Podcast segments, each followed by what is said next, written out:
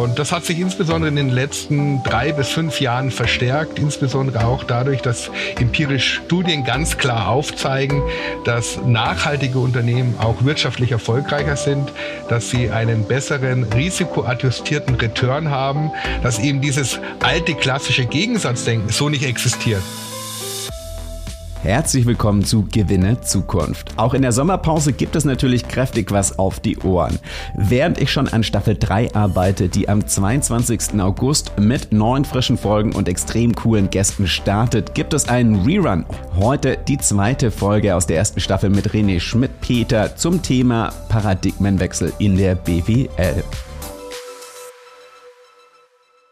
Auf dem Weg, eure Unternehmen klimakompatibel zu gestalten, gibt es für euch wahrscheinlich, wenn ihr zum Beispiel CEO oder ManagerInnen zuhört, ganz viel dessen, was ihr irgendwann mal an der Uni über Betriebswirtschaftslehre gelernt habt, grundsätzlich zu überdenken, vielleicht sogar über Bord zu werfen. Denn das Verhältnis, die Rangfolge von Profit zu sozialem oder ökologischen Impact und auch das Verhältnis von Shareholdern oder Stakeholdern scheint sich gerade neu zu definieren.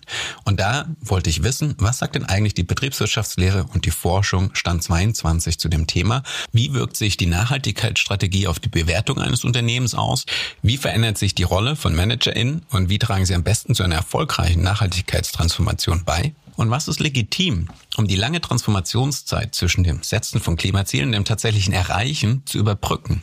Und daher freue ich mich heute einen Gast zu haben, der sich in den letzten 20 Jahren mit nichts anderem beschäftigt hat. Sein Name ist René Schmidt-Peter. Herzlich willkommen, René. Ja, hallo zusammen. René, normalerweise bin ich überhaupt kein Fan davon, den CV meiner Gäste runterzurattern, weil es für die HörerInnen meistens nicht besonders spannend ist. Aber in deinem Fall ist es interessant, weil deine Station auch gleichzeitig verdeutlichen, was sich da in den letzten Jahren getan hat. Daher würde ich mal drei herausgreifen. Am Anfang deiner Karriere als Professor für Betriebswirtschaftslehre hattest du zum Beispiel den Dr. Jürgen Meyer Stiftungslehrstuhl für internationale Wirtschaftsethik und CSR an der Cologne Business School. Dann warst du wissenschaftlicher Leiter des Zentrums für humane Marktwirtschaft in Salzburg und aktuell hast du noch neben der Forschungsprofessur in Bern die Professur für nachhaltiges Management an der IU in Erfurt. Also wenn ich salopp zusammenfasse, ging es für dich von der Wirtschaftsethik und CSR über die humane Marktwirtschaft jetzt zum nachhaltigen Management. Verdeutlicht das schon, was sich in der Betriebswirtschaftslehre verändert hat und welchen Stellenwert, welche Relevanz die ganze Thematik des Klimawandels für Unternehmen und die Wirtschaftlichkeit hat? Ja, prima. Herzlichen Dank für diese Frage, weil das ja tatsächlich die letzten 20 Jahre sehr gut reflektiert. Äh, begonnen in den 90er Jahren tatsächlich mit dem Thema Wirtschaftsethik. Äh, die Frage, welche Rolle, welche ethische Verantwortung haben Unternehmen in unserem Wirtschaftssystem? Und da gab es immer letztendlich zwei große Vertreter verschiedener Schulen. Die einen, die sagen, das Primat der Ökonomie, am Ende des Tages hat der Markt immer recht. Zum anderen diejenigen, die das Primat der Ethik fordern und letztendlich einfordern, dass am Ende des Tages auch äh, betriebswirtschaftliche Entscheidungen äh, rein ethischen Vorgaben folgen sollten. Und ich glaube, der, dieser Gegensatz, dieses Trade-off-Denken, das ist sowohl in der Betriebswirtschaftslehre teilweise noch allgegenwärtig, als aber auch eben in den wirtschaftsethischen Diskussionen, weil es auch so einfach ist, schwarz und weiß zu denken. Das Schwarz-Weiß-Denken findet sich ja nicht nur in der Betriebswirtschaftslehre auf der einen Seite, sondern ich finde ja auch auf der anderen Seite. Also ich muss ganz ehrlich sagen, ich als, ich bin kein Umweltaktivist, aber zumindest ähm, sehr leidenschaftlich, äh, was das Thema Impact angeht und das Thema Nachhaltigkeit. Und oft hat man ja automatisch das, den Gedanken so, wow, guck mal, die sind extrem profitabel die können doch gar nicht nachhaltig sein. Also wie hast du es geschafft, so die zwei verschiedenen Perspektiven zu überbrücken? Für mich war es seit 1999 äh, wichtig, diese Brücken zu bauen, zu überlegen, wie kann man letztendlich diesen Gegensatz auflösen, wie kann man ökonomisch erfolgreich wirtschaften und auf der anderen Seite aber auch sozial verantwortlich und ökologisch äh, verantwortlich äh, seine Geschäftsmodelle, Strategien entwickeln. Und das hat sich insbesondere in den letzten drei bis fünf Jahren verstärkt, insbesondere auch dadurch, dass empirische Studien ganz klar aufzeigen, dass nachhaltige Unternehmen auch wirtschaftlich erfolgreicher sind, dass sie einen besseren risikoadjustierten Return haben, dass eben dieses alte klassische Gegensatzdenken, wie es sich leider in sehr vielen Lehrbüchern nach wie vor findet und wie auch noch in sehr vielen öffentlichen und auch in Managementdiskussionen leider unterschwellig äh, angenommen wird, so nicht existiert. Und, und das ist natürlich jetzt gerade äh, ein, ein, ein starker Treiber dafür, dass wir nicht mehr so sehr über Nachhaltigkeitsmanagement, CSR und dergleichen sprechen, sondern wirklich an dem Punkt angelangt sind, eine nachhaltige Betriebswirtschaftslehre zu denken. Ich glaube eben, dass wir jetzt in den nächsten zwei bis drei Jahren die Neuerfindung der Betriebswirtschaftslehre erleben, eine Neuausrichtung weg von dem klassischen Shareholder Value Maximizing Modell, das ja in den 80er, 90er Jahren sehr stark vom angelsächsischen Raum zu uns rüberkam, hin zu einer Betriebswirtschaftslehre, die letztendlich das Unternehmen als gesellschaftlichen Akteur sieht und Nachhaltigkeit und Ökonomie so vereint, dass es betriebswirtschaftlich erfolgreich passiert, dass man Gewinne generiert, dass man auch letztendlich wirtschaftlich wettbewerbsfähig bleibt. Zum anderen aber eben auch positiven Impact generiert für die Stakeholder, für die Gesellschaft und eben, wie gesagt, diesen vermeintlichen Gegensatz auflöst. Das war auch immer mein Ziel seit 1999 und nach 20 Jahren da durchaus viel Austausch, viel Arbeit letztendlich, denke ich, sind wir auf einem sehr guten Weg und jede einzelne Krise, die wir in den letzten 20 Jahren erlebt hatten, hat dazu beigetragen, diesen eben eher illusorischen Gegensatz aufzulösen. Da waren es doch schon ähm, wahnsinnig viele spannende Punkte mit dabei, René. Und vor allem an zwei ganz unterschiedliche Gruppen, Menschen, die sich oft vielleicht auch als Lager gegenüberstehen, nämlich die Menschen im Unternehmen, ähm, die die Unternehmen führen dürfen und äh, transformieren dürfen oder müssen und ähm, schauen müssen, wie sie die Klimaziele effektiv umsetzen und die Menschen außerhalb vom Unternehmen, wie auch unter anderem ich, ähm, die sich natürlich wünschen, dass das von heute auf morgen passiert und die Unternehmen noch bitte schön die Klimaziele ernst nehmen und äh, im besten Fall in den nächsten zwei Jahren erreichen sollen. Ähm, und ich glaube, das Wichtige ist ja, die Menschen im Unternehmen ähm, haben was an der Hand, können quasi die Betriebswirtschaftslehre, die sie gelernt haben, wirklich updaten und bewegen sich damit dann nicht irgendwo in einem Bereich von einer Theorie, die es noch zu beweisen gilt oder von einem illusorischen, utopischen Handeln, sondern wirklich auf wissenschaftlich fundiertem Boden. Also Profitabilität und Nachhaltigkeit sind de facto vereinbar, wenn ich richtig verstanden habe. Was ja aber auch eine wichtige Message an die Menschen außerhalb der Unternehmen sendet, ähm, dass nur weil ein Unternehmen profitabel ist, heißt das nicht, dass es die Klimaziele nicht ernst nimmt. Aber wo lässt das denn die Menschen, die ähm, sich jetzt jahrelang im Bereich CSR engagiert haben, die den auf die Beine gestellt haben in den Unternehmen? Ähm, heißt das denn, dass CSR jetzt überflüssig ist, wenn das Thema so äh, in den Bereich der Kernstrategie eines Unternehmens wandert, das Thema Sustainability? Also CSR als solches, als Begriff ist zeitlos, weil die Übersetzung heißt ja letztendlich nichts anderes als Corporate, Unternehmen, Social, gesellschaftlich, Responsibility, also die Verantwortung der Unternehmen gegenüber der Gesellschaft. Das ist eine zeitlose Frage. Die, die Beantwortung dieser Frage hat sich natürlich geändert. Wie ich schon gesagt habe, früher war es eher ein Giving Back to Society. Also erstmal muss man Unternehmen, müssen erstmal Gewinne verdienen und können dann einen kleinen Teil oder einen größeren Teil der Gesellschaft zurückgeben. Dann hat man letztendlich immer stärker gesehen, dass es nicht ausreicht. Und man ist jetzt angekommen, dass man letztendlich auch immer stärker Unternehmen sieht, die in ihrem täglichen Tun, in ihrer Strategie, in ihrem Geschäftsmodell einen positiven Impact für die Gesellschaft generieren und somit im Grunde das letztendlich nicht mehr ein Giving Back to Society ist, sondern im Grunde das Geschäftsmodell als Ganzes auf die positive gesellschaftliche Entwicklung einzahlt. Das ist im Grunde der Zeitstrahl, wie er sich in den letzten Jahren äh, verändert hat. Also die Betrachtungsweise hat sich verändert. Der Begriff CSR hat nach wie vor Relevanz, ist einfach neu interpretiert, wenn ich dich richtig verstanden habe. Ein Begriff, den ich in einem deiner Artikel entdeckt habe, der, glaube ich, neu hinzugekommen ist, ist die Koevolution. Also die Denkweise, nach der die wirtschaftliche und soziale und ökologische Dimension sowie die Wissensdimension sich nur im Gleichklang miteinander positiv entwickeln können. Magst du den kurz erklären? Ja, wenn man die BWL anschaut, so war das in den 90er Jahren tatsächlich eher so, ja, Gewinne internalisieren, Kosten externalisieren. Das war vereinfacht gesagt, was man versucht hat.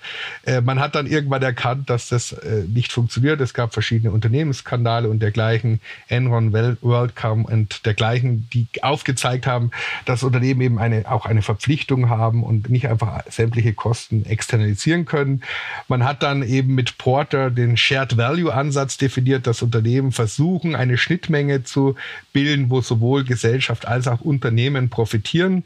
Das Problem mit so einer Schnittmenge ist letztendlich, dass es natürlich immer noch genug Bereiche gibt, wo diese Schnittfläche nicht vorhanden ist. Das heißt, dass ich als Unternehmen natürlich immer dann sage, okay, das ist zwar nicht nachhaltig, aber da kann ich meinen Profit trotzdem weiter steigern und Manager natürlich dann, die letztendlich auch der Gewinnmaximierung verpflichtet sind, das dann auch gemacht haben, sodass auch dieses Porter-Modell des Shared Value durchaus kritisch zu sehen ist man ist dann eben weitergekommen und hat gesagt, okay, es geht dann über Compliance, ja, dass man verstärkt eben sich an rechtliche Regeln hält. Aber gerade in verschiedensten wirtschaftlichen, technologischen Entwicklungen, die neu sind, gibt es oft gar keine Rechtsräume und, und insbesondere im internationalen Wirtschaftsaustausch ist natürlich auch der Nationalstaat oft sehr schwach. Das heißt, auch hier gab es natürlich immer wieder Lücken und, und Wege, die, die alte Gewinnmaximierung voranzutreiben. Und jetzt sind wir an dem Punkt angekommen, und das ist eben was mit Koevolution gedacht wird, dass es schlichtweg in den neuen Denkmodellen denkunmöglich ist, äh, Gewinne auf Kosten der Ökologie oder der sozialen Dimension zu machen. Das bedeutet, ein Unternehmen wird eben in Zukunft oder auch jetzt schon nicht mehr nur entlang einer eindimensionalen finanziellen Kenngröße, Gewinn, Umsatz beurteilt und auch dessen Erfolg äh, sozusagen für die Zukunft gemessen, sondern äh, eben in mehreren Dimensionen. Also wir bewegen uns hin zu einer multidimensionalen Betriebswirtschaftslehre. Äh, Dimensionen sind Ökologie, Soziales, aber natürlich auch die wirtschaftliche Dimension. In der Wissensgesellschaft auch das Thema Wissen und der Umgang mit Wissen immer wichtiger und eben die feste Überzeugung, dass ich zum Beispiel wirtschaftlichen Erfolg nur dadurch erreichen kann, dass ich die anderen drei Dimensionen auch koevolutionär äh, sozusagen steiger und am Ende des Tages eben so ein Unternehmen ganzheitlich entwickle. Und äh, diese Unternehmen, die eben diese ganzheitliche Entwicklung in verschiedenen Dimensionen vorantreiben, sozusagen koevolutionär, sind auch die, die in den einzelnen Kategorien die anderen Unternehmen outperformen. Das heißt, die, die Unternehmen, die heute schon in ökologische, soziale, in Wissensdimensionen investieren, werden auch in Zukunft die profitableren sein. Und da ist eben nicht mehr dieser Gegensatz in der Konzeption wie in vielen alten. Äh, und letztendlich übersteigt es auch das, was man heute als Balancing bezeichnet. Ja, also es gibt ja viele Ansätze, die noch nach wie vor von Balancing sprechen. Man muss die verschiedenen Dimensionen ausbalancieren. Das halte ich für sehr schwierig, weil am Ende des Tages äh, der Unternehmer oder der Manager natürlich dann immer die Gewinn- äh, und die wirtschaftliche Dimension übergewichtet und auch im Zweifelfall auf Kosten der anderen steigert. Und deswegen brauchen wir betriebswirtschaftliche Konzepte, die diese Koevolutionärität zum Ausdruck bringen und eben nicht den Manager oder die Managerin dazu nötigen, äh, zu entscheiden, auszubalancieren, sondern sozusagen systemisch, ganzheitlich in allen vier Dimensionen zu wachsen und so auch wirtschaftlich erfolgreich zu sein. Es ist im Grunde wirklich ein, ein neues Denkmodell, ähnlich wie von der Newtonschen Physik hin zur Quantenphysik. Wir reden mehr über Relationen, weniger über äh, Ursache, Wirkung. Und das ist natürlich tatsächlich auch ein, ein neuerer Paradigmenwechsel in der Betriebswirtschaftslehre, der hier vollzogen wird. An der Stelle muss ich sagen, was Betriebswirtschaftslehre angeht, bin ich ein absoluter Noob, da kenne ich mich gar nicht mit aus. Ich glaube, meine HörerInnen kennen sich wahrscheinlich deutlich besser aus. Ähm, daher stelle ich jetzt auch mal trotzdem die eine oder andere Laienfrage. Das eine, was mich interessieren würde, ist, wenn du sagst, nachhaltig wirtschaften, wie messbar nachhaltig sind die Unternehmen? Vielleicht kannst du tatsächlich gleich mal so ein, zwei Unternehmen äh, nennen, die für dich in die Kategorie passen ähm, dann auch quasi trotzdem profitabel wirtschaften. Was heißt dann ganz konkret profitabel? Heißt das, das Unternehmen wirtschaftet trotzdem noch gut oder ist damit trotzdem noch die Milliardenbewertung möglich? Ähm, und das Dritte ist, ähm, das ist der Teil, die, die Laienfrage sozusagen, ähm, reden wir dann schon über so eine Postwachstumsgesellschaft ähm, oder ist das noch woanders verortet? Such dir einen der drei Punkte aus, mit dem du anfangen willst. Ich fange aber mit der ersten Frage, glaube ich, an. Die, die erste Frage ist im Grunde die Frage nach der Bewertung. Also ein Unternehmen und für die Investoren ist es natürlich relevant, wie entwickelt sich ein Unternehmen vom Status quo, also den heutigen Wert hin in die Zukunft. Und da ist natürlich notwendig, dass natürlich der Unternehmenswert, der, der wirtschaftliche Wert einer Unternehmung äh, steigt, weil letztendlich das ja auch dann der Return des äh, Investors ist. Und das Ganze ist natürlich gemessen an einem Risiko, was ich eingehe. Ich kann natürlich äh, sehr viel gewinnen, wenn ich sehr riskant agiere. Ich kann natürlich weniger gewinnen, wenn ich nicht so viel Risiko eingehe. Und deswegen ist der risikoadjustierte Return eigentlich das, was ich als Investor anstrebe. Und das Ganze natürlich immer aus der Zukunft gedacht. Also der heutige Wert eines Unternehmens bemisst sich meines Erachtens nicht nur und wahrscheinlich auch in Zukunft immer weniger an dem, was ich in der Vergangenheit erwirtschaftet habe, sondern wie ich als Investor mein Investment einschätzt und die zukünftigen Cashflows. Also das, was das Unternehmen in Zukunft. Da muss ich mal kurz nachhaken. Ja. Das klingt doch eigentlich doch jetzt zu schön, um wahr zu sein, weil äh, je nachdem, was sich dahinter verbirgt. Aber das klingt doch so, ja, wir können immer noch profitabel wirtschaften, wir können unsere Investoren immer noch äh, zufriedenstellend ähm, ähm, an Bord haben. Das heißt so nach dem Motto, Juppie, wir können immer noch Profite machen, aber sind trotzdem plötzlich nachhaltig. Also das klingt doch erstmal zu schön, um wahr zu sein. Ja, das geht sogar noch weiter, es wird sogar noch besser, man kann sogar noch mehr Geld verdienen, weil es geht ja um die, äh, um die zukünftigen Cashflows. Und wenn ich als Unternehmen nachhaltig agiere oder in mich transformiere, dann gewinne ich ja die Märkte der Zukunft. Das heißt, wenn ich die Gegenwart von der Zukunft ausdenke und wir eben wissen, dass wir 2040 in eine Kreislaufwirtschaft gehen, in eine Circular Economy, dass wir äh, Net Zero im Bezug auf CO2-Emissionen werden müssen, um letztendlich auch nachhaltig auf unserem Planeten zu überleben, dann ist ja schon relativ klar, wie die Märkte der Zukunft aussehen werden. Und die Unternehmen, die heute letztendlich die in diese Märkte investieren, die Produkte, Dienstleistungen der Zukunft entwickeln, werden natürlich dann auch in Zukunft am Markt erfolgreich sein und damit auch die Cashflows, das Geld verdienen. Und das wird dann normalerweise eben abdiskontiert mit den Zinssätzen und daraus leitet sich eigentlich der Wert eines Unternehmens ab. Also es ist schon immer so gewesen, dass der Wert eines Unternehmens die zukünftigen abdiskontierten Cashflows sind, gemessen am Risiko. Das ist sozusagen, äh, wie man das im Finanz macht. Was wir in der Vergangenheit eben gemacht haben, wir haben zu wenig die ökologischen, sozialen und andere Themen damit eingepreist. Ein schönes Beispiel, äh, ja, Erdgas war die letzten Jahre sehr günstig. Der Markt hat einen sehr günstigen Preis, hat aber bestimmte Zukunftsszenarien, die leider jetzt schlagend wurden, nicht mit eingepreist. Und damit natürlich haben sich die ganzen Investitionsentscheidungen im Nachhinein als äh, ja, teilweise sogar negativ erwiesen.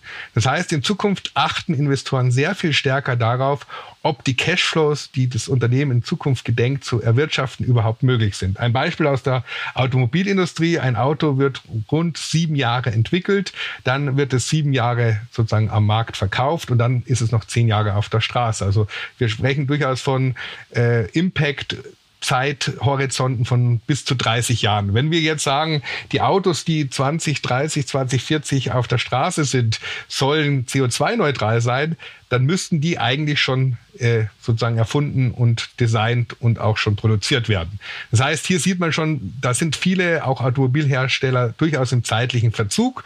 Und umso mehr interessiert natürlich die Investoren jetzt in die Automobil- und Mobilitätsdienstleister und Hersteller zu investieren, die da schon sehr weit in der Transformation sind. Und deswegen ist auch wichtig, hier nicht nur schwarz-weiß zu denken, sondern zu sehen, welche Unternehmen gehen tatsächlich in die Transformation. Gerade die Unternehmen, die vielleicht momentan als nicht nachhaltig angesehen werden, aber einen glaubhaften Transformationsplan vorlegen, wie sie die gedenken, sozusagen ihre heutigen Cashflows so zu reinvestieren, dass sie in Zukunft nachhaltige Cashflows generieren, sind ganz große Anlagechancen für Investoren.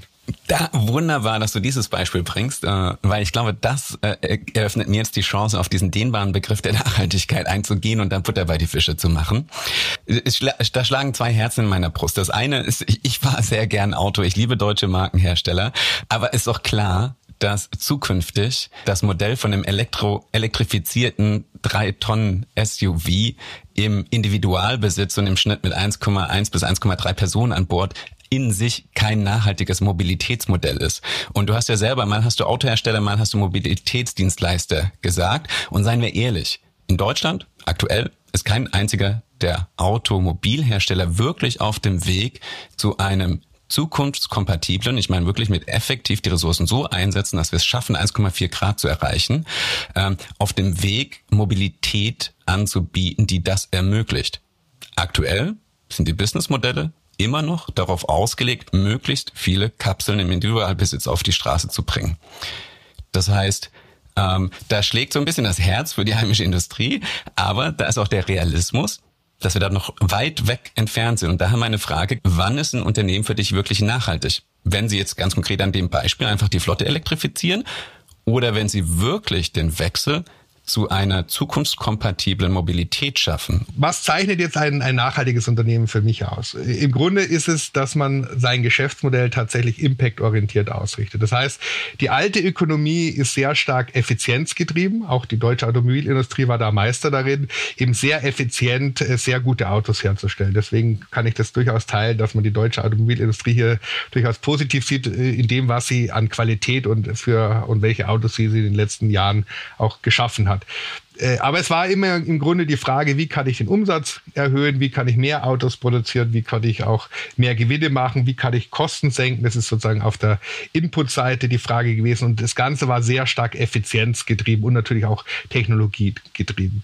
Äh, die, die neuen Geschäftsmodelle sind eher impact-orientiert. Das heißt, als Unternehmen sollte man sich als erstes die Frage stellen, was denn ist denn überhaupt der gesellschaftliche Impact, den ich sozusagen mit meiner unternehmerischen Aktivität leisten möchte?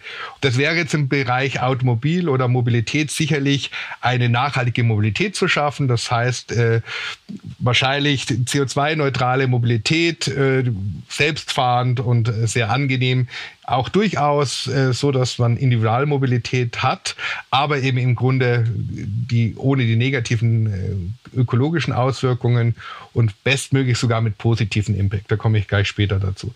Das bedeutet dann auf der Outcome-Ebene, dass ich natürlich auf der Systemebene Dinge verändern muss. Das heißt, wir brauchen autonomes Fahren, wir brauchen Carsharing-Plattform. Wahrscheinlich werden wir in Zukunft Autos nicht mehr besitzen, sonst eher als Dienstleistung sozusagen per Use äh, bestellen übers Handy und das wird uns dann autonom von A nach B fahren und dann zum nächsten Kunden und dergleichen. Das bedeutet eben dann auf der Output-Ebene, dass wir ganz andere äh, wahrscheinlich Autos brauchen, Antriebssysteme, Elektromobilität, kleinere Autos, die natürlich dann auch autonom fahren. Und auf der Input-Ebene verändert sich dann auch einiges. Man braucht nicht mehr den klassischen äh, äh, mechanischen Ingenieur Ingenieur, sage ich mal, sonst eher ITler und auch Elektroingenieure und vielleicht auch Menschen, die im nachhaltigen Management bewandert sind, um diese auch neuen digitalen Geschäftsmodelle zu entwickeln. Also das heißt, da ist sehr viel Veränderung und äh, zu beurteilen, ob das jetzt ein Unternehmen gerade macht oder nicht, äh, verlangt eigentlich, dass man die Strategien kennt, inwieweit diese Impact-Orientierung, diese Transformation momentan strategisch gedacht wird. Natürlich müssen die Unternehmen heute noch die Cashflows generieren an den heutigen Märkten. Wichtig ist aber, dass diese Cashflows jetzt schnellstmöglich natürlich in die Transformation gehen und dass wir damit auch diese neuen Geschäftsmodelle aufbauen. Und ja, äh, da ist natürlich noch großer Handlungsbedarf, weil es auch nicht einfach ist. Äh, da würde ich gerne nachhaken, weil dann liegt ja wirklich der Teufel im Detail. Und äh, ganz viele Begriffe, die du genannt hast, glaube ich, die machen das vielleicht auch, an denen kann man das gut festmachen. Weil ich finde zum Beispiel, ne, groß bei Firmen im Kurs steht natürlich Purpose, so Mobilität von morgen generieren und sowas. Und ich finde, da unterscheidet sich das schon. Der Purpose, der kann durchaus meinen, wir befördern die Leute autonom durch die Welt, aber das Auto gehört ihnen vielleicht noch. Der Impact ist, wie muss Mobilität so aussehen, dass wir die endlichen Ressourcen, die wir haben, so benutzen, dass wir die Leute möglichst effizient und trotzdem noch angenehm bewegen können, dann gehört das Auto vielleicht nicht mehr mir und es wird geschert. Aber gerade mit letzterem tun sich alle großen Hersteller in Deutschland extrem schwer. Es hat noch keiner geschafft, ein heute, das mag sich in den nächsten zehn Jahren ändern, ein profitables Carsharing-Unternehmen auf die Beine zu stellen. Ist ein Transformationsprozess, aber das ist ja wirklich eine extrem große Herkulesaufgabe, dorthin zu kommen. Ich sag mal von so von Sustainability nach dem Motto, wir switchen quasi die Produktion auf ähm, erneuerbare Energien, unsere Autos werden effizienter etc. etc. zu wirklich effektivem Impact. Wir haben es geschafft dass wir mit den Ressourcen im Klimafenster sind eine, eine Mammutaufgabe, weil es eine, eine, ein neues Denken ist. Und das ist genau die Herausforderung. Also die Investoren tun sich relativ leicht. Die können das ins Hausaufgabenbuch der Unternehmen schreiben. Wir wollen eben in Unternehmen investieren, die nachhaltige Mobilität der Zukunft generieren. Das sind sozusagen Buzzwords, äh, die mittlerweile durchaus natürlich äh, breit, weit verbreitet sind, die letztendlich auch vom Vorstand eingefordert werden. Der Vorstand, glaube ich, äh, das sind ja auch durchaus intelligente Menschen, die sich sehr lange mit diesen Themen auch beschäftigt haben, erkennen auch immer stärker, stärker, dass es ein neues Denken braucht, nämlich eins, was Nachhaltigkeit und Profitabilität nicht mehr als Gegensatz sieht, so wie in der Vergangenheit, ja, wo man einfach versucht hat, Kosten zu senken um jeden Preis und Umsatz zu steigern um jeden Preis. Ist sehr eindimensional. Also wenn man hier mit äh, den äh, C-Level-Verantwortlichen spricht, durchaus ein, ein Verständnis, dass es sich da um mehr handelt als die alte Betriebswirtschaftslehre, sonst wirklich um ein neues Denken. Und jetzt kommen wir ins Mittelmanagement und da zeigen natürlich auch Studien und äh, ganz klar auf, wir müssen in nächsten drei bis fünf Jahren rund 50 Prozent unserer Managerinnen und Manager, aber auch Techno, Techniker und Technikerinnen äh, reskillen. Ja, weil wir haben tatsächlich in den letzten 30 Jahren hier in den verschiedensten auch Weiterbildungen und Ausbildungen, auch in Studien und Studium äh, dieses äh, Trade-off äh, sehr stark äh, verbreitet. Also ich habe äh, Beschaffungsmanager und dergleichen ausbilden dürfen an den Hochschulen. Da gab es nur eine Frage, wie können Sie die Kosten senken? Sehr eindimensional ausgebildet, wenig ganzheitlich. Und das ist die große Herausforderung. Wir können erst mit der Lösung des Problems beginnen, wenn wir dieses neue Denken sehr breit in den Köpfen der verschiedensten Entscheider und, und, und Manager haben. Und da äh, sind die Wissenschaftler, die, die dafür verantwortlich sind, skeptisch, weil schaffen wir es schnell genug, unser Bildungssystem so zu verändern, dass wir 50 Prozent, und es sind ja dann hunderte von Millionen von Managern weltweit, in diesen neuen Denken schulen, dass sie dann mit diesem neuen Denken in die Lage versetzt werden, das, was du angesprochen hattest, die Geschäftsmodelle der Zukunft zu entwickeln, weil das die Geschäftsmodelle gibt, dass die theoretisch möglich sind, dass die letztendlich auch Sinn machen, dass die sogar profitabel sind und dass die sogar eben diesen positiven Impact generieren, das steht außer Frage. Was eben die Frage momentan ist, wie funktioniert das? Und diese Frage nach dem Wie, die muss jeder in seinem jeweiligen Bereich beantworten. Das heißt, da brauchen wir ganz spezifische Lösungen in den verschiedenen Bereichen eines Unternehmens, im Marketing, im Controlling, im Personal. Das ist aber erst jetzt sozusagen angekommen, dass ja das ein integratives Management-Denken erfordert, dass das aber auch bedeutet, dass jeder im Unternehmen dieses neue Denken braucht. Also es ist sozusagen nicht etwas, was vom Top einfach nach unten dekliniert wird, sondern es muss letztendlich in alle Bereiche, in alle äh, Entscheidungen, in alle Management-Strategien äh, und äh, auch Themen einfließen. Und da sagen natürlich auch manche Managerinnen und Manager zu Recht, jetzt habe ich 30 Jahre irgendwie, keine Ahnung, in Effizienz äh, mich entwickelt und bin der effizienteste Manager. Effektivität, sozusagen Leadership, das waren nie Themen für uns. Und die sind jetzt aber ganz oben auf der Agenda. Und das wird die Herausforderung. Also ich sehe eigentlich nachhaltige Transformation als kein ökologisches Problem, wirtschaftliches schon gar nicht, soziales ein bisschen, weil die soziale Dimension oft zu kurz kommt in Nachhaltigkeitsdiskussionen, aber es ist vor allem ein Bildungs- und Wissensthema. Und da müssen wir jetzt alles tun, dass wir relativ schnell diese neue Betriebswirtschaftslehre entwickeln, dass wir relativ schnell in die Management Education gehen, dass wir schnellstmöglich unsere betriebswirtschaftlichen Studiengänge so verändern, dass wir alle in die Lage versetzen, zu sagen, die dann dafür verantwortlich sind, in der Wirtschaft das selbstständig, eigenverantwortlich in ihren jeweiligen Bereich umzusetzen. Und da gebe ich dir vollkommen recht, da ist die Zeit momentan sehr, sehr knapp und die Ressourcen, die wir dafür haben und einsetzen und das Bewusstsein, dass das notwendig ist, leider noch zu wenig vorhanden. Die Transformation zu einer klimakompatiblen Industrie gelingt uns nur, wenn wir alle gemeinsam daran arbeiten. Und daher nutze ich diesen Podcast auch immer für einen spannenden Hinweis auf eine Initiative, ein Tool oder ein Report, der uns alle weiterbringt. Die eigenen Mitarbeitenden für eine umfassende Transformation zu gewinnen, ist eine der größten Herausforderungen für Führungskräfte. Andererseits stellen die Menschen im Unternehmen auch das größte Potenzial dar, um unsere Unternehmen auf einen klimakompatiblen Weg zu bringen. Und genau hier setzt Planet Groups an. Planet Groups, eine NGO aus Deutschland und Großbritannien, unterstützt dich dabei, gemeinsam mit deinen Mitarbeitenden die größten Hebel für mehr Klimakompatibilität zu identifizieren. Mit Planet Groups befähigst du die Menschen in deinem Unternehmen, an ihrem Arbeitsplatz Verantwortung zu übernehmen, um gemeinsam ein wirklich nachhaltiges, erfolgreiches und wertschöpfendes Unternehmen aufzubauen. Eins der spannenden Tools im Werkzeugkasten von Planet Groups ist für mich dabei das Climate Solution Game. Mit dem Climate Solution Game identifiziert ihr in kürzester Zeit die Transformationstreiber und leitet daraus eine Sustainability-Strategie ab. Mehr Informationen zu Planet Groups und dem Climate Solution Game findest du auf planetgroups.net oder über den Link in meinen Shownotes. Spannend, die Perspektive. Das heißt, Sustainability-Transformation, das Erreichen unserer Klimaziele nicht als riesige technologische Herausforderung und transformatorische, sondern vor allem als eine riesige Bildungsaufgabe. Das heißt einfach die Denkschule schnell und effizient zu ändern und ähm, dann nicht nur das neue Denken, sondern auch das Wissen, wie es angewandt und umgesetzt wird, in einem ganz spezifischen Bereich schnell genug in die Köpfe und auf die Straße zu bringen. Auf einer ganz persönlichen Ebene freut mich das natürlich auch zu hören, was mich bestätigt äh, hier mit dem Podcast, dessen inoffizieller Titel äh, für mich ist Actionable Climate Literacy for Executives, weil man ja in der Tat einfach nicht von den Menschen verlangen kann, dass sie sich nicht nur Klimaziele setzen, sondern von heute auf morgen auch noch wissen, wie die möglichst schnell umsetzbar und erreichbar sind. Und de facto gibt's einfach nicht viele Menschen, die das ähm, A schon erforscht haben, B wissen, dass es valide ist oder rein praktisch in ihren Unternehmen wirklich schon die Erfahrung aus dem Handeln heraus haben. Und ich glaube, das von den wenigen Wissensträgern jetzt ähm, in die Masse zu bringen, ist eine der größten Aufgaben.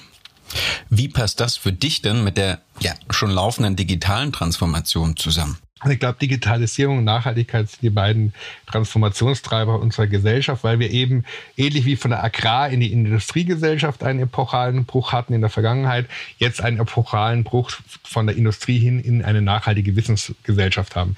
Deswegen glaube ich, dass man Digitalisierung und Nachhaltigkeit gar nicht äh, separat voneinander denken sollte und kann.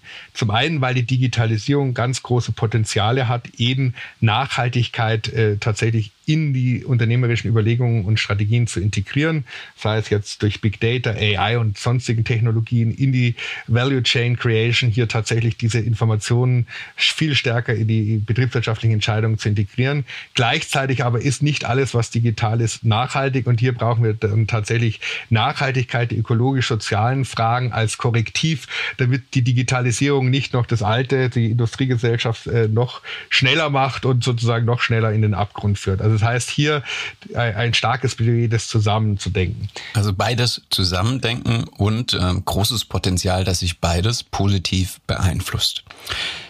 Gibt es denn andere positive Nebeneffekte? Gibt es denn Transformationserfahrung aus der digitalen Transformation, wo wir sagen können, ähm, da können wir jetzt einfach bewährte Ansätze, Vorgehen wiederholen da brauchen wir jetzt nichts neu erfinden, da können wir eine Abkürzung gehen, weil das haben wir erst vor ein paar Jahren schon erfolgreich so gemacht. Ja, also so wie wir in der Digitalisierung gelernt haben, dass Digitalisierung kein Add-on, ist, ist, ist jetzt nicht irgendwie der Computer, den man am Schreibtisch hat, sondern es ist ein komplettes Neudenken der Geschäftsmodelle und Strategien.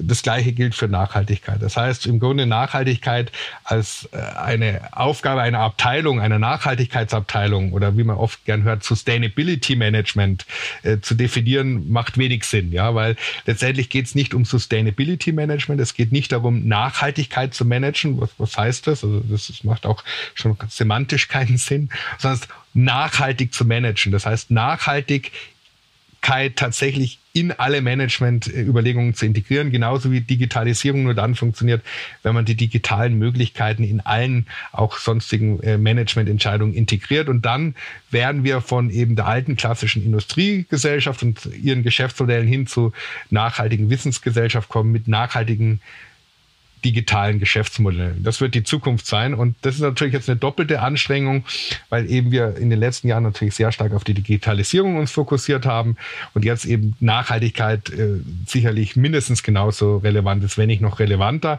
Aber wie gesagt, die Dinge gehen zusammen. Das ist das Schöne. Äh, Digitalisierung ist wahrscheinlich irgendwie so ein bisschen geteilt zwischen dem CIO, CTO und CEO. Wie sieht's dann äh, bei der Nachhaltigkeitstransformation aus? Wo ist die wirklich personell fest? Überall, genauso wie Digitalisierung. Äh, letztendlich äh, diesen Chief Information Officer oder Chief Digital Officer, der alleine kann es ja auch nicht, es muss im ganzen Vorstand ein Verständnis sein. Das Gleiche gilt für den Chief Sustainability Officer, der braucht auch den CEO und den ganzen C-Level, weil letztendlich es in alle Bereiche geht, äh, in, ins Compliance, ins HR, ins äh, Investor Relations. Also das heißt, es ist im Grunde ein Querschnitt, genauso wie Digitalisierung. Dann quer über alle Bereiche, in alle Departments, bis hin zu jedem Mitarbeiterin und Mitarbeiter, der am Ende heutzutage digital arbeiten wird müssen und können, äh, muss er auch nachhaltig äh, entscheiden und arbeiten. Das heißt, im Grunde ist es tatsächlich die gleiche Aufgabe.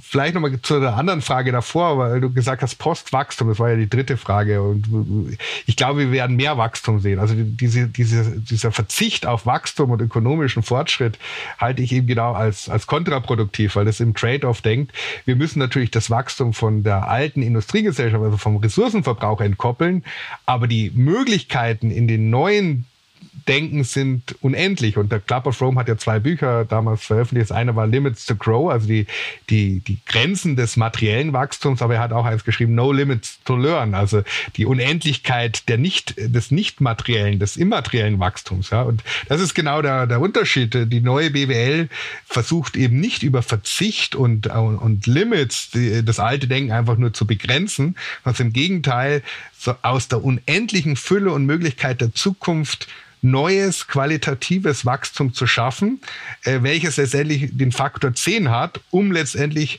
auch die Herausforderungen und wirtschaftlichen Probleme, die, die haben wir ja mittlerweile auch. Wir haben ja nicht nur ökologische Herausforderungen, wir haben ja vor allem auch massive ökonomische Herausforderungen gerade, eben mit diesem neuen qualitativen Wachstum äh, zu überwinden und damit sozusagen die alten Grenzen nicht nur im Denken, sondern auch in den Wirtschaftsmodellen und in unserem äh, wirtschaftlichen Handeln zu überwinden. Ja, und das ist im Grunde das, wo ich sage, da ist die Postwachstumsdiskussion oft wenig förderlich, weil wir haben gesehen in der Pandemie, selbst ein, ein Rückgang der Wirtschaftsleistung um fünf bis zehn Prozent bringt unsere Gesellschaften am Ende äh, an die Grenzen der Handlungsfähigkeit. Also das heißt, hier jetzt zu fordern, wir müssen noch stärker verzichten, reduzieren, wird zum wirtschaftlichen Zusammenbruch führen. Im Gegenteil, man muss jetzt eigentlich fordern, mehr neues wirtschaftliches Denken, die neue Entwicklung von neuen Unternehmen, wirtschaftlichen Modellen, die in der Zukunft so viel Wert und Value für uns schaffen, dass wir damit sozusagen eine, eine neue Gesellschaft begründen, nämlich eine nachhaltige Wissensgesellschaft, ähnlich wie der Übergang von der Agrar- in die Industriegesellschaft. Und die negativen Seiten der alten Industriegesellschaft, die ja jetzt auch durchaus ein paar Jahrzehnte funktioniert hat, zu überwinden. Und das ist letztendlich dieses positive Zielbild, was wir brauchen, äh, wo auch dann die Menschen und auch die Wirtschaft begeisterungsfähig ist, mitzuwirken und wir eben tatsächlich jetzt uns aufmachen, diese neue Epoche zu begründen. Und in 30 Jahren werden Historiker fragen, wie haben sich die Menschen dabei gefühlt? Ja, natürlich, wir haben viele Krisen durchgemacht, aber am Ende des Tages werden wir es sicherlich positiv hinbekommen. Wen siehst du da draußen, der ähm, all dies, was du ähm, erzählt hast, schon konkreten erfolgreich anwendet? Also hast du so ein Beispiel, wo du sagst, so das sind Unternehmen, die waren einfach standardmäßig vergleichbar wie viele andere große oder Mittelständler aufgestellt. Ähm, und was haben die ganz konkret gemacht an ähm, Reorganisation, an Verteilung von Verantwortlichkeiten? Wie haben die das aufgehangen? Wie haben die das kommuniziert?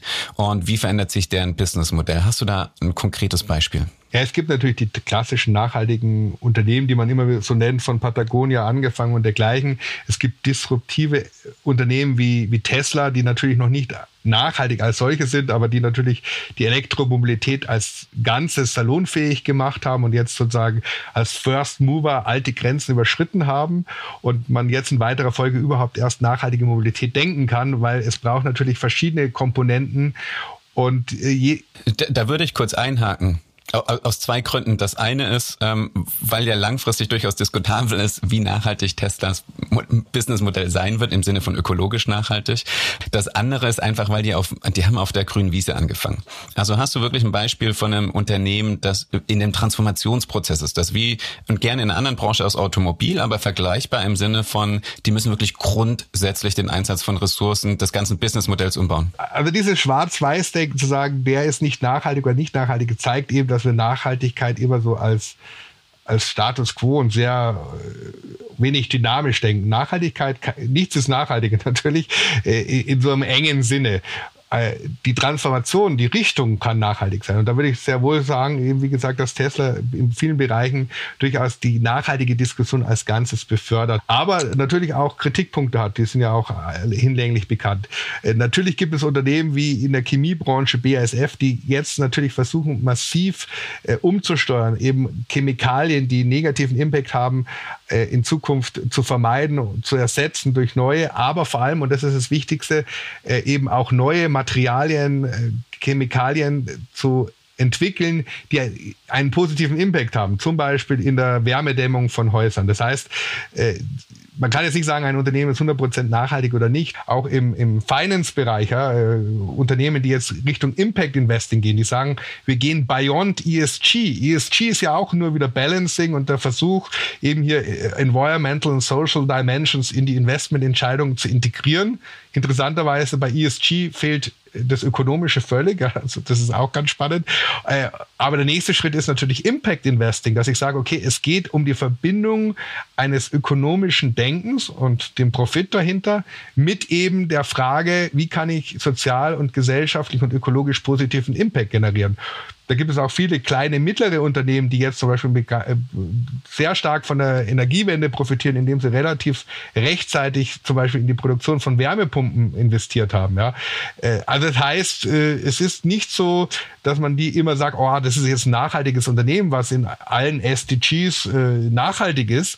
Es geht darum, wie kann ich in meinem materiellen Handeln, also in meinem Geschäftsmodell, einen Beitrag liefern in dieser Transformation. Und manche Sachen kann ich heute noch gar nicht machen, weil auf der Systemebene noch die Systeme fehlen. Ja, also das ist eben, äh, momentan ist es schlichtweg nicht möglich, nachhaltige Mobilität als Dienstleister anzubieten, weil bestimmte äh, systemische Entwicklungen fehlen. Und der nächste Schritt wird natürlich sein Circular Economy. Es gibt eben acht Prozent der Unternehmen, die jetzt schon ihr Geschäftsmodell auf zirkuläre Geschäftsmodelle ausgerichtet haben. Und äh, kann man jetzt sagen, okay, ist das jetzt schon nachhaltig oder nicht? Sie tun sich schwer oft, weil natürlich gerade zirkuläre Wertschöpfung nur möglich ist, wenn meine Zulieferer und meine Kunden letztendlich in diese Wertschöpfung mit eingebunden sind. Das heißt, da muss ich auf der Systemebene noch einiges verändern. Aber das wird passieren und, und wir werden in den nächsten zwei, drei, vier, fünf bis zehn Jahren extrem viele Unternehmen sehen, die ihre Geschäftsmodelle umstellen. Und dann wird es andere geben, die das relativ rasch kopieren, also First Follower. Und dann wird es die anderen geben, die sozusagen leider es wahrscheinlich dann nicht schaffen werden. Und die, das ist im Grunde auch kein Problem, die werden halt vom Markt verschwinden. Und wir werden tatsächlich diese Transformation erleben. Ich würde noch mal ganz zurückzugehen zu dem, was du gesagt hast. Und ich, ich finde das ja absolut legitim. Ähm, Nachhaltigkeit ist ein Prozess, ein Ziel und auf den Weg machen ist absolut legitim. Man kann nicht erwarten, dass gerade die großen Unternehmen von heute auf morgen das erfolgreich umstellen. Das ist ein langer, langer, langer, sehr intensiver Prozess. 20 Jahre, also ungefähr, also mit den Anlagen. Also ich habe gesprochen, also Unternehmen machen das schon, die investieren und die nächsten Ersatzinvestitionen in ihre Anlagen werden eben in die Richtung Nachhaltigkeit gehen. Aber sie sagen auch, die Reinvestition ihrer Anlagen zum Beispiel ist ein Prozess, der 20 Jahre dauert. Das heißt, sie werden dann innerhalb der nächsten 20 Jahren erstmal die Anlagen sozusagen für sich äh, kaufen und in diese investieren, um dann in 20 Jahren eben nachhaltige Produkte damit herstellen zu können. Das heißt, es ist wirklich ein, eine Mammutaufgabe und nichts, was man sagt, okay, bitte nächste Woche jetzt nachhaltige Mobilität anbieten. Und ich denke, da eben also sind wir einfach vor dem wahrscheinlich auch schwer auf, auszuhaltenden Widerspruch von eigentlich müssen wir das in den nächsten sieben Jahren, jetzt wenn wir es auf Deutschland beziehen, erledigt haben, weil dann ist unser CO2-Budget schon aufgebraucht, versus Transformation braucht de facto einfach Zeit. Und so sehr, wie wir uns das wünschen, ähm, müssen einfach sehr, sehr viele Schritte passieren. Und gerade, wie du auch gemeint hast, manche Dinge lassen sich einfach systemisch nicht umsetzen oder auch technologisch. Ähm, gerade Tesla eben wunderbares Beispiel. Aktuell haben sie ein Businessmodell, wo sie Klar, die verdienen auch viel Geld durch den Verkauf der Zertifikate, aber theoretisch ist das Businessmodell immer noch, wir verkaufen viele Teslas, aber das Sharing-Modell lässt sich gerade auch noch nicht wirklich monetarisieren, weil sie sind noch nicht autonom, die können nicht einfach von mir dann zu den Nachbar rüberfahren alleine und dann dort den nächsten transportieren, anstatt 23 Stunden auf der Straße zu stehen. Also ich glaube, es ist wie du sagst, so, ne? Viele machen sich auf dem Weg, manche Sachen können sie de facto auch noch nicht umsetzen, weil die Technologie, Technologie nicht so weit ist oder das System. Zwei Sachen dazu. Die Manager, die ich kenne, geben zu, wir haben die letzten zehn Jahre verschlafen. Das heißt also im Grunde, wir haben durchaus Zeit verloren und deswegen werden wir viele Ziele auch nicht mehr erreichen. Ich glaube aber, dass die Notwendigkeit jetzt und das neue Denken jetzt da ist und auch verstärkt umgesetzt wird. Also das heißt, jetzt beginnt wirklich dieses neue Denken, was tatsächlich ein neues Denken ist. In den letzten zehn Jahren haben wir Nachhaltigkeit zu lange als Add-on gesehen und nicht als Add-in. Das war der, der Punkt. Und da gab es natürlich Kritiker, die dann auch äh, ja, gegen die Wirtschaft agiert haben und, und, und versucht haben, Verzicht zu predigen, was auch nicht funktioniert. Jetzt haben wir das intellektuelle Modell, es zu tun. Erstens. Zweitens, äh, ja, äh, Tesla verkauft momentan natürlich viele Autos und will damit auch Geld verdienen. Das ist aber nicht das Impact-Ziel von Tesla, weil letztendlich dort immer das Ziel war, autonomes Fahren eben mit Elektromobilität umzusetzen. Und am Ende des Tages ist natürlich dann, wenn wir viele autonome elektrische Autos auf der Straße haben, dann der nächste konsequente Schritt, die zu scheren. Ja. Und damit sind wir wahrscheinlich wieder bei einer der großen Herausforderungen, die mit so einem Transformationsprozess einhergehen, ist ähm, dem Wunsch und der Dringlichkeit, ähm, dass die Transformation eigentlich schon, heute schon hätte stattfinden müssen und aber einfach den realistischen Gegebenheiten, dass so Prozesse Jahre dauern, bis sie praktisch umgesetzt worden sind und alle Technologien bereitstehen. Ich würde gerne nochmal die Klammer schließen zu äh, dem Punkt, den ich ähm, vorhin eingebracht hatte, ist äh, Parallelen von der digitalen Transformation, der Sustainability-Transformation, aber auch Unterschiede. In, in meiner Wahrnehmung ist die digitale Transformation eine, die einfach quasi innovationsgetrieben ist. Ähm, Unternehmen preschen vor, entwickeln neue Plattformen, entwickeln neue Technologien und wenn ich da als Mitbewerber nicht äh, schnellstens hinterherlaufe, bin ich irgendwann einfach weg vom Fenster. Bei der Nachhaltigkeitstransformation und äh, dem Weg dorthin als Gesellschaft wirklich eine klimakompatible Wirtschaft auf die Beine zu stellen, spielt ja auch der, der Konsens, der gesellschaftliche Konsens eine riesige Rolle. Regularien, politische Prozesse und ein konstruktiver politischer Diskurs. Jetzt ist es aber so, dass ausgerechnet die Digitalisierung und die ganzen Social-Media-Plattformen und ganz speziell, wie die aktuell ausgelegt sind, noch eben darauf, dass sie vor allem auf Likes und Comments ausgelegt sind und ähm, dazu beitragen, dass vor allem extreme Randgruppen eine viel höhere Stimme haben im virtuellen Raum als in den bisherigen Medien und Räumen, in denen die Gesellschaft sich austauscht. Inwieweit ist da so die, die Polarisierung und die Lagerbildung ein Problem, um die Transformation voranzubringen und vor allem schnell voranzubringen. Ja, aber das ist genau wieder die, die Perspektive.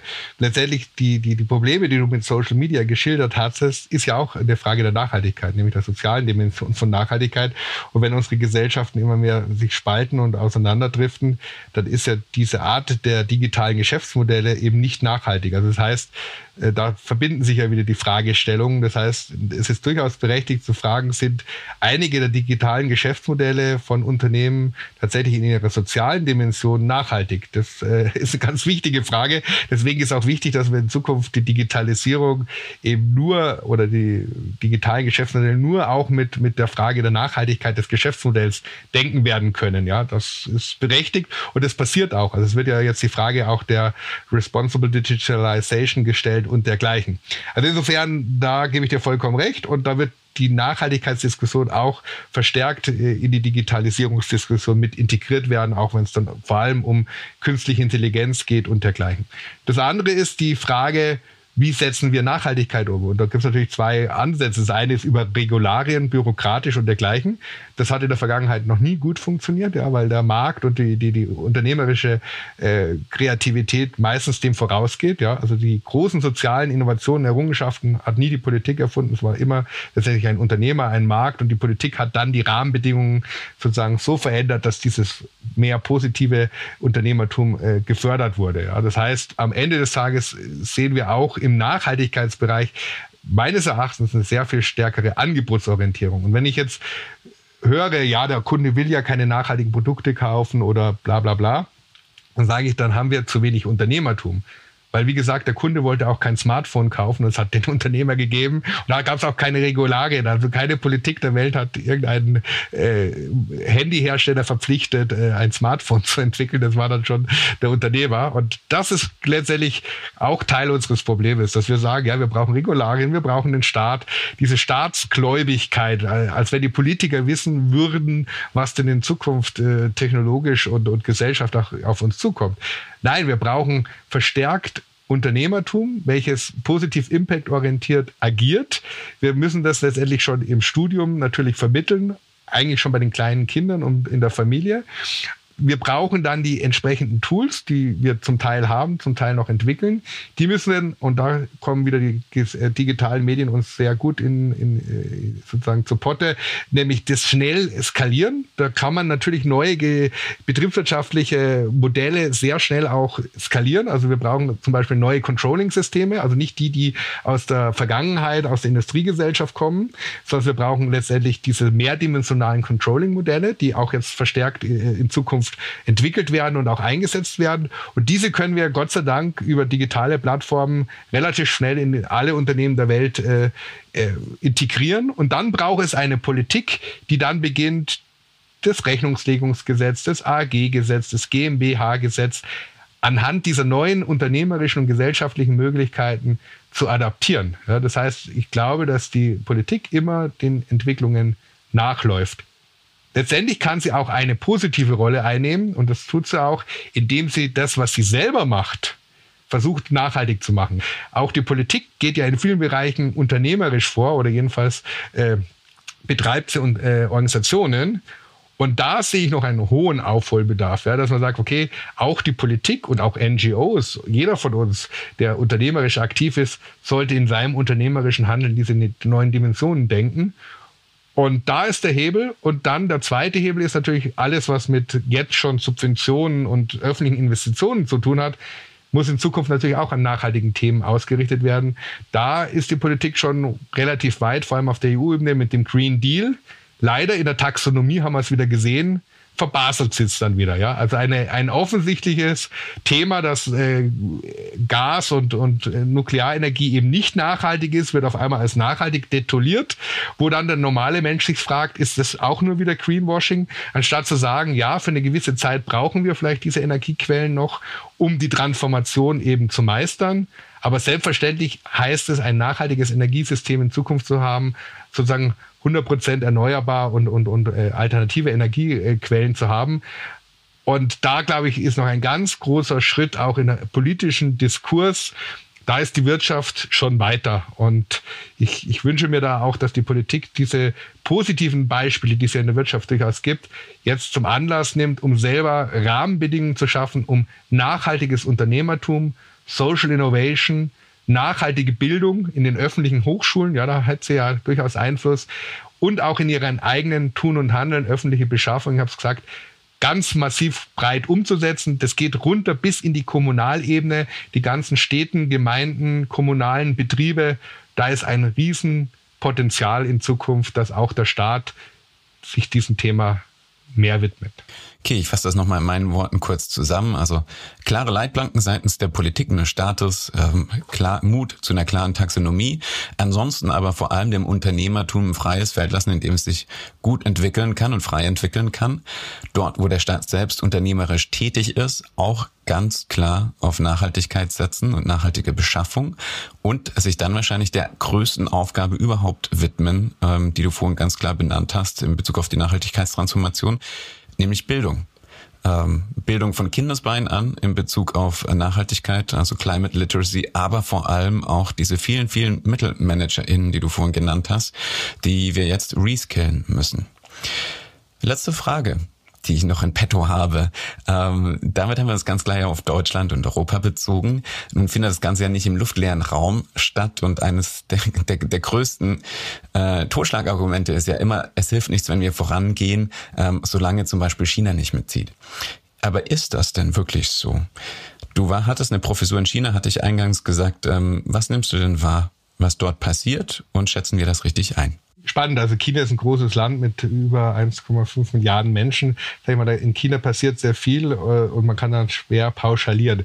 Äh, meine Erfahrungen in China sind, dass sie letztendlich jetzt von ihren kulturellen äh, Historie, also vom taoistischen Denken und vom asiatischen Denken, sehr wohl immer sehr stark in der Einheit gedacht haben. Das heißt, wenn ich dort Vorträge gehalten habe, dass Profitabilität und Nachhaltigkeit zusammengehen, äh, war das für sie leichter zu fassen als bei uns, wo wir sehr stark diesen Dualismus haben zwischen eben äh, 0 und 1 und, und äh, eben die Dinge eher äh, auseinander analysieren. Das heißt, die Chinesen haben erstmal oder die Asiaten generell ein, ein, ein Vorteil von, von ihrem Denkansatz her.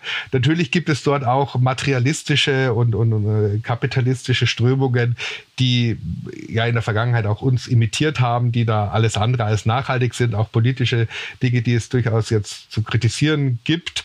Äh, aber jetzt rein von, von meiner Erfahrung dort war es mich für mich jetzt erstmal relativ einfach an diese klassische philosophische Denkweise anzuschließen. Und da muss man sagen, es gibt da extrem viele positive Beispiele. Ja? Also wenn ich jetzt an, an Taiwan denke, äh, da eben der Taiwan Tower, der eins der, der, der ersten Green Buildings in der Welt war, in Shenzhen eben die Startup Center, die ich besucht habe, wo man schon sehr früh auf Social and Sustainable Entrepreneurs gegangen ist. Dann überhaupt die, die Frage eben, wie kann ich eine nachhaltige Stadt designen? Shenzhen ist ja da sicherlich ein Vorreiter weltweit, äh, plus dessen, dass eben dann in Asien die chinesische Regierung relativ früh auch die Elektroquote eingeführt hat. In Indien hat man äh, hier äh, Single Plastic Use verboten. Äh, Singapur hat man sehr viel gemacht. Also tendenziell, wenn man das jetzt so sieht über die letzten Jahre und die negativen Entwicklungen, die es ja auch gibt, mal ausblendet und das positive Blick nimmt, sehe ich, dass in Asien schon sehr, sehr, sehr viel passiert ist und äh, in vielen Bereichen sie uns voraus sind. Also ich hatte auch mal einen Artikel geschrieben, äh, dass wir aus dieser Eurozentrismus heraus oft eben nicht sehen, dass in anderen Regionen dieser Welt man schon sehr viel weiter ist äh, und ich sehe das ja auch in bestimmten Schlüsseltechnologien, äh, die sind mittlerweile in Asien. Und äh, das ist natürlich ein Problem für uns, weil wir haben damals die soziale Marktwirtschaft erfunden. Und, und jetzt wird die soziale, sustainable Nachhaltigkeit, äh, nachhaltige Wirtschaft weltweit diskutiert und wir sind eigentlich zu wenig mit dabei. Da, das würde ich so sagen. Und Europa. Finde ich wichtig, weil eins der Totschlagargumente ist ja immer, ähm, was hilft es, wenn wir auf Ökostrom wechseln, solange in China die Kohlekraftwerke gebaut werden. Aber ich glaube, das überblendet eben, wie du selber beschrieben hast, ähm, dass das Thema in Asien oder auch in China tatsächlich äh, Priorität hat ebenfalls und die sehr viel tun. Und ähm, der Fokus vielleicht ähm, ähm, ein bisschen zu sehr auf uns ist und auch nur ganz speziell zum Beispiel auf dem Strommix in China. Ja, vor allem die, die, die Asiaten wissen ja, dass sie das brauchen, um auch gesellschaftlich zu überleben. Also das heißt, die sehen diese Notwendigkeit einer, einer nachhaltigen Gesellschaft und Wirtschaft. Das kommt ja auch in ihren politischen und philosophischen Konzepten auch sehr prominent vor. Und äh, das ist eben genau der Punkt. Natürlich haben sie Kohlekraftwerke und dergleichen hatten wir auch in der Industriegesellschaft, wo sie sich zum Teil ja auch noch befinden. Aber es ist auch klar, dass sie die größten Photovoltaikhersteller sind und, und, und. Und das heißt, sie sind sowohl in den alten Technologien sozusagen äh, uns schon voraus, aber auch in den neuen. Und äh, es, es, es, da, darauf kommt es ja an. Bin ich als Wirtschaftsraum in der Lage, in Zukunft die neuen Technologien zu produzieren und zu implementieren? Und da sind wir in vielen Bereichen, wie man jetzt gerade sieht, äh, nicht optimal aufgestellt. Da sind wir noch nicht optimal aufgestellt, aber ich hoffe, dass wir hinkommen. René, ich merke, die Zeit rennt. Wir sind schon am Ende angekommen, obwohl ich noch so viele Fragen hätte. Das war ein Throwback zur zweiten Folge von Gewinne Zukunft überhaupt. Ab dem 22. August nach der Sommerpause starten wir wieder mit der dritten Staffel mit neuen Gästen, neuen Themen und ich kann jetzt schon versprechen, dass wir uns das Thema regenerative Wirtschaft genauer anschauen wollen. Also das, was René hier schon besprochen hat, was aber auch zum Beispiel Nico Tucher letztens in der Folge zu Retail schon erklärt hat. Da werden wir genau reinschauen. Wie kommen wir dorthin, dass wir vielleicht nicht nur klimaneutral, sondern auch fundiert klimapositiv wirtschaften können und unsere Ökosysteme regenerieren. Ich freue mich, euch in der Staffel 3 dann mit an Bord zu haben.